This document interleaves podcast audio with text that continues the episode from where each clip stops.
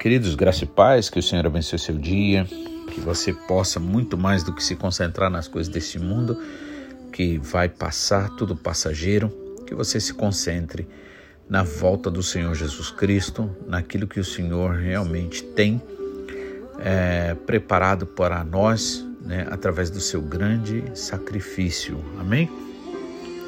Gostaria de estar meditando com vocês hoje no capítulo 23, versículos 13 ao versículo 36, pelo menos vamos estar lendo e vamos estar meditando. Amém? Jesus começa dizendo suas advertências ah, em relação aos escribas e fariseus. Nos diz assim: Ai de vós, escribas e fariseus, hipócritas, por que fechais o reino dos céus diante dos homens? Pois vós não entrais, nem deixais entrar os que estão entrando. Ai de vós, escribas e fariseus hipócritas, porque devorais as casas das viúvas e, para o justificar, fazeis longas orações, por isso sofrereis juízo muito mais severo. Ai de vós, escribas e fariseus hipócritas, porque rodeiais o mar e a terra para fazer um prosélito, e uma vez feito, o tornais filho do inferno, duas vezes mais do que vós. Ai de vós, guias cegos, que dizeis: quem jurar pelo santuário, isso é nada, mas se alguém jurar pelo ouro do santuário, fica obrigado pelo que jurou. Insensatos e cegos, pois qual é maior, o ouro ou o santuário que santifica o ouro? E dizeis: quem jurar pelo altar, isto é nada quem, porém, jurar pela oferta que está sobre o altar, fica obrigado pelo que jurou. Cegos, pois qual é maior, a oferta ou o altar que santifica a oferta? Portanto, quem jurar pelo altar, jura por ele e por tudo o que sobre ele está. Quem jurar pelo santuário, jura por ele e por aquele que nele habita. E quem jurar pelo céu, jura pelo trono de Deus e por aquele que no trono está sentado. Ai de vós, escribas e fariseus hipócritas, porque dás o dízimo da hortelã, do endro e do cominho, e tendes negligenciado os preceitos mais importantes da lei, a justiça e a misericórdia e a fé. Devieis, porém, fazer estas coisas sem omitir aquelas. Guias cegos, que coais o mosquito e engolis o camelo. Ai de vós, escribas e fariseus hipócritas, porque limpais o exterior do copo e do prato, mas estes por dentro estão cheios de rapina e intemperança. Fariseu cego, limpa primeiro o interior do copo, para que também o seu exterior fique limpo. Ai de vós, escribas e fariseus hipócritas, porque sois semelhantes aos sepulcros caiados que, por fora se mostram belos, mas interiormente estão cheios de ossos, de mortos e de toda imundície. Assim também vós exteriormente pare, perecereis, ah, desculpa, parecereis justos aos homens, mas por dentro estáis cheios de hipocrisia e de iniquidade.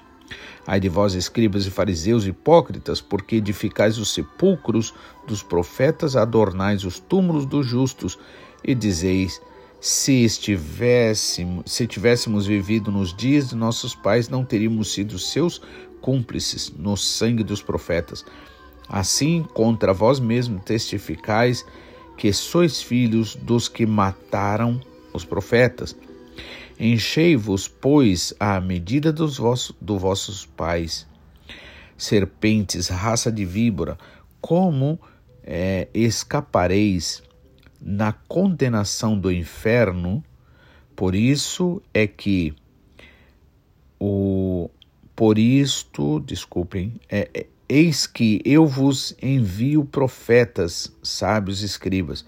A uns matareis e crucificareis, a outros açoitareis nas vossas sinagogas e perseguireis de cidade em cidade, para que sobre vós recaia todo o sangue do justo derramado sobre a terra, desde o sangue do justo Abel até o sangue de Zacarias, filho de Baraquias, a quem matastes entre o santuário e o altar.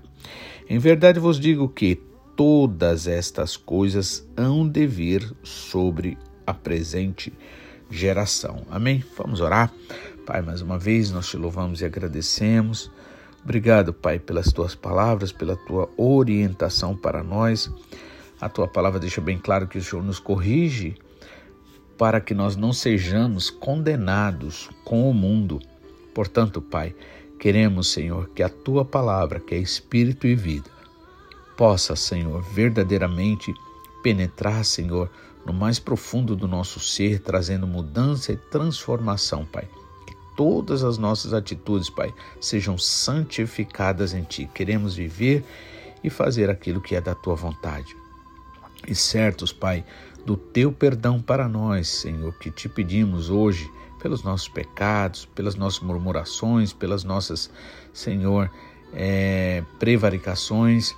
Nós também, em nome de Jesus, Pai, declaramos, Pai, perdoados a todo e qualquer que nos deve pois nossa alegria, Pai, é ver o reino de Deus expandindo, Pai. Portanto, seja a Ti a glória, a honra, o louvor por toda a eternidade. Amém. Amém? Então aqui são várias advertências que Jesus Cristo faz, né? E ali aos escribas, né? E por que o Senhor faz isso? Porque a palavra deixa bem claro, né, que o Senhor não quer que ninguém se perca, né? O Senhor, a palavra diz também que ele nem mesmo tem prazer na morte do ímpio, antes que o ímpio reconheça. Mas como vai reconhecer se não aceitar a palavra do Senhor? Como será limpo se não é, for aplicado água pura, água verdadeira, que é a palavra do Senhor Jesus? Amém? Por isso que o Senhor trabalha de duas formas, né? Para uns, né, ele trabalha com graça, com misericórdia, e para com outro, ele trabalha com palavras de juízo, como nesse caso aqui. Mas, a mesmo, mas mesmo assim, o objetivo é trazer o arrependimento. A Bíblia diz, né, que a tristeza segundo Deus gera o arrependimento, né? Gera essa volta ao Senhor. Então eu sei que muitas vezes nós precisamos né, é, de uma palavra até mesmo dura, vamos dizer assim, né, mas precisamos reconhecer que é o amor do Senhor. Ele não quer que nós sejamos condenados com o mundo, tá? Não estou aqui com isso dizendo que somos escribas, fariseus, hipócritas, mas qual é o pai, qual é a mãe que não corrige o seu filho? Amém? E a Bíblia diz que só os loucos é que desprezam a correção. Então aqui Jesus começa dizendo, né?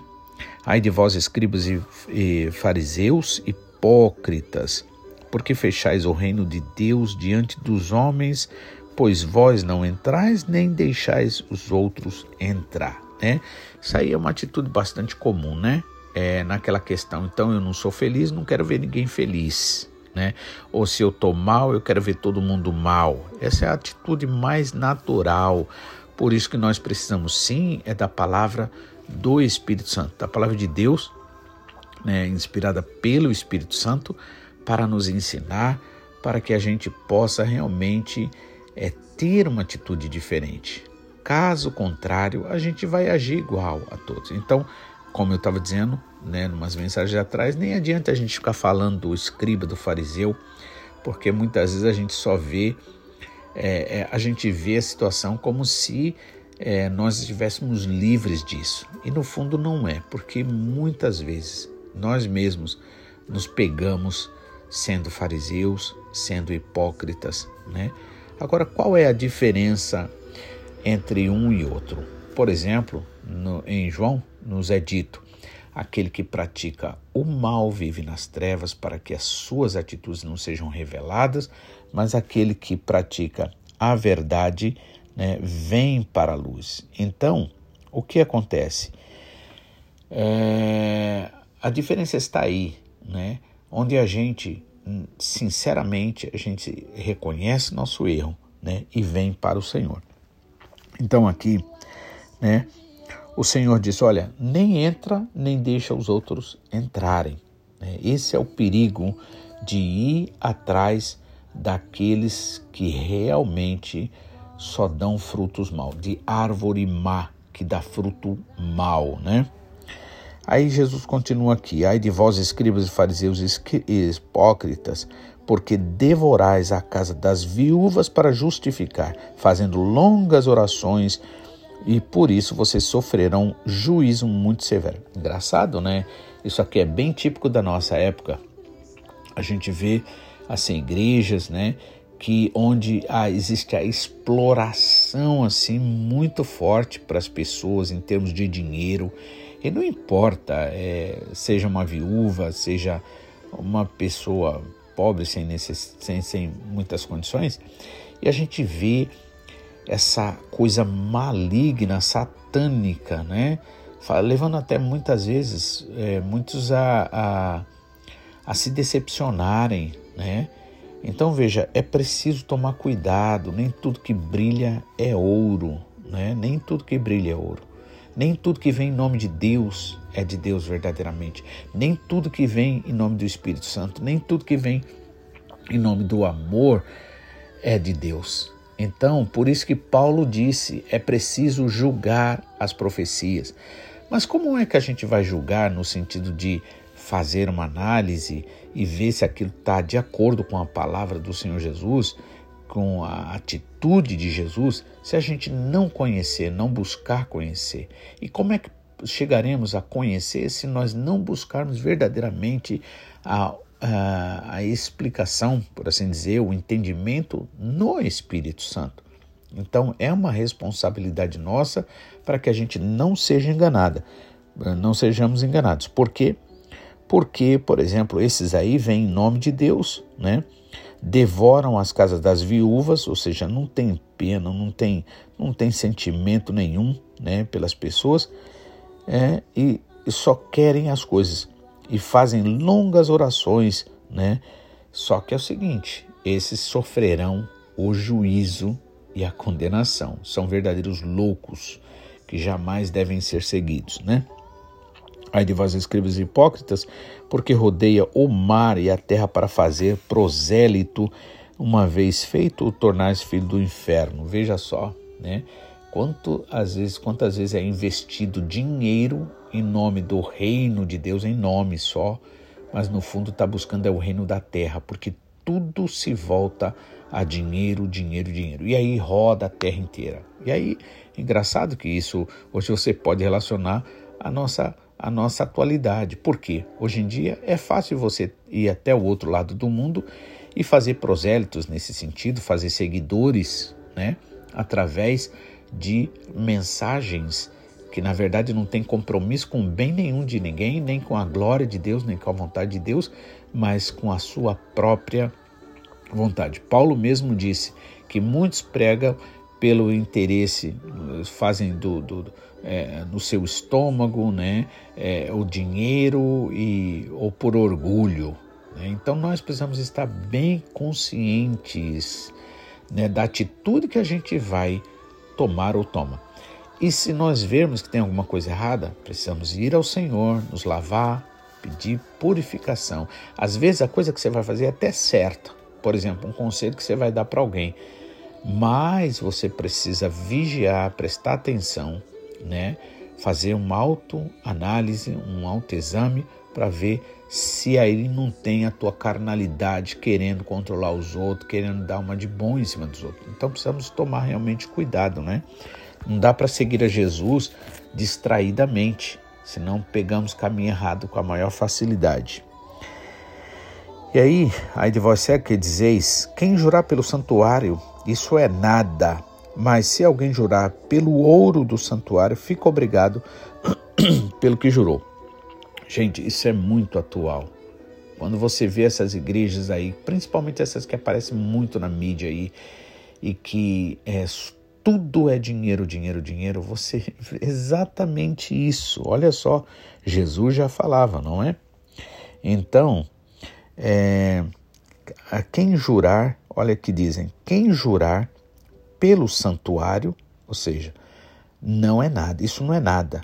Ou seja, querer fazer a vontade de Deus, buscar verdadeiramente a vontade de Deus, isso não é nada. O que vale é a sua atitude, é o seu dinheiro, é aquilo que você traz, né? Entende? Temos que tomar muito cuidado com essas coisas, né? Quem jurar pelo santuário não é nada. Mas se alguém jurar pelo ouro, fica obrigado pelo que jurou. Ou seja, o que importa é o ouro, o que importa é o dinheiro. Segundo estes, né? Insensatos e cegos, pois qual é maior, o ouro ou o santuário que santifica o ouro? Veja que o entendimento deles estava motivado pela ganância, né? Aí, é, 18: Dizeis: quem jurar pelo altar, isso é nada. Quem, porém, jurar pela oferta está obrigado, né? É, sobre o altar, fica obrigado pela, pelo que jurou, que é a oferta. Né? Veja que isso é muito atual. Cegos, pois qual é maior, a oferta ou o altar? Então, o que acontece? Primeiro nós temos que verdadeiramente, tanto é que Jesus ensinou o que? Se você for entregar alguma oferta na igreja, e você lembrar que você tem um problema com teu irmão, então vai lá, deixa a tua oferta ali de lado, vai lá, se conserta primeiro com ele, depois você vem e oferece. Amém? Quer fazer alguma coisa ao Senhor? Quer oferecer alguma coisa ao Senhor? Amém. Mas não pode deixar de fazer o que é essencial, porque o Senhor não está pedindo dinheiro de ninguém, o Senhor não está pedindo nada de ninguém, Ele está pedindo que a gente realmente leve em consideração o seu ensinamento e a gente então faça o que é mais importante. O que é mais importante é nós agirmos como Jesus, é agir com graça, com misericórdia, né? Reconhecimento, né? considerar as pessoas. Então, é, cegos 19, né? Cegos, pois qual é maior a oferta ou o altar que santifica a oferta? Por Portanto, quem jurar pelo altar, jura por ele e por tudo o que sobre ele está. Né? Quem jura, ou seja, se você se a primícia nesse sentido for santificado, todo o restante o será. Ou seja, se você de fato buscar ao Senhor, se você de fato é, colocar o seu coração diante do Senhor, o Senhor vai te orientar e vai abençoar todas as demais coisas, né? Então, portanto, é, e aí o 21, quem jurar pelo santuário, jura por ele e por aquele que nele habita. E quem jurar pelo céu, jura pelo trono de Deus e por aquele que o trono está sentado, né? Aqui, na verdade, é bom lembrar: o Senhor não está dizendo que é para a gente fazer juramentos, porque ele já ensinou sobre isso e a gente já viu, né?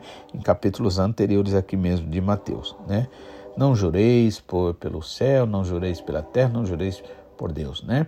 Nem jureis por ninguém, porque você não pode ah, mudar absolutamente nada. Antes seja a tua palavra sim, sim, o teu não, não. Então aqui Jesus não está apoiando ou não está é, contrariando aquilo que ele ensinou. O que ele está dizendo é que dentro daquele entendimento ali, né, vamos dizer até literal, dos escribas e dos fariseus, né? Então ele está mostrando o essencial a partir daquela visão, tá bom? Então, é, quem jurar pelo céu, é, jura pelo trono de Deus e por aqueles que está no trono assentado, por aquele, né? Ai de vós, escribas e fariseus hipócritas, porque dais o dízimo da hortelã, do edro e do cominho e tendes negligenciado os preceitos mais importantes da lei, a justiça e a misericórdia e a fé, né? Deveis, pois, fazer estas coisas sem omitir as outras. Ou seja, o que Jesus está dizendo em outras palavras é, é, é importante você fazer algumas coisas. Por exemplo, nesse caso aqui, o dinheiro, o dízimo, aqui está falando do dízimo, né? ele é importante? Sim, ele tem sua importância? Tem, né? Não a nível de é, é, financeiro pela igreja em si, não, porque quem abençoa a igreja é Deus. Deus não precisa de dinheiro absolutamente de ninguém. O que está ensinando aqui é que nesse sentido do dízimo, né, o dízimo você faz num ato de fé, de agradecimento a Deus, porque você nada teria para oferecer se você não tivesse recebido de Deus. Mas jamais, jamais isso pode ser o primeiro lugar na sua vida. Jamais isso pode ser o primeiro motivo numa igreja, né? O que nós precisamos entender é que Deus realmente nos abençoa né, de uma forma especial, porque na verdade abençoar ele abençoa todos, incluindo os injustos, que a Bíblia diz, o sol para justos e injustos. Mas o que acontece é que quando nós entendemos esse princípio espiritual, né, é, do consagrar ao Senhor, então é, o Senhor nos dá sabedoria, orientação, né? E somos realmente abençoados. E abençoados não significa, ou ser próspero não significa ter o acúmulo de dinheiro. Não é isso. Né? Significa ser bem-sucedido em tudo que faz, em tudo que empreende. Amém? Então, é, e aí, por isso que ele diz assim: Deveis, porém, fazer estas coisas sem omitir o que é mais importante. Né? O mais importante é o que? É verdadeiramente é, a justiça, o amor. Justiça.